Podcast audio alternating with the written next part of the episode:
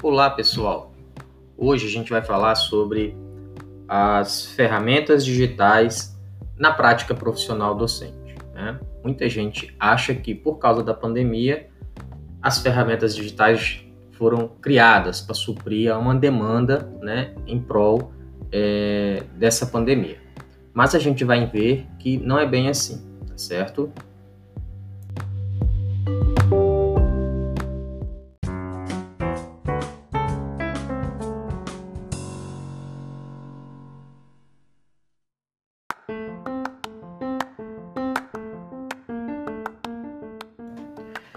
Bem, as ferramentas digitais, elas são, como o próprio nome já diz, né, são ferramentas que são utilizadas né, para é, colaborar, contribuir né, com o ensino, principalmente com o ensino à distância. Então, é, é, na verdade, elas já existiam né, muito, muito antes é, dessa pandemia. Tá?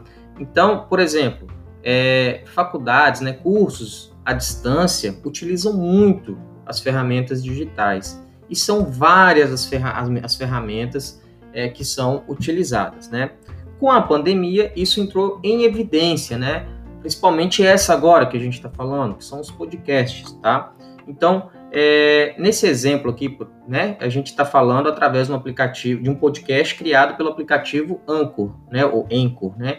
Então, você pode facilmente trabalhar, né, com assuntos é, é, comentando né, sobre temas através de podcasts, né, convidando pessoas, fazendo entrevistas, enfim, dá para fazer diversos trabalhos utilizando aí a ferramenta do podcast.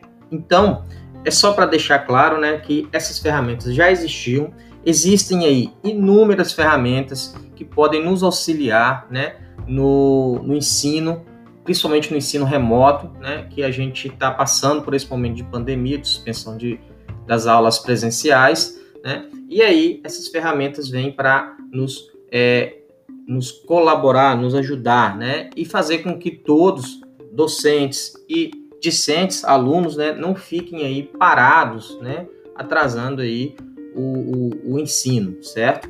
Então, o Anchor, por exemplo, é uma ferramenta que serve, um aplicativo que serve para criar é, é, os podcasts, áudios, né?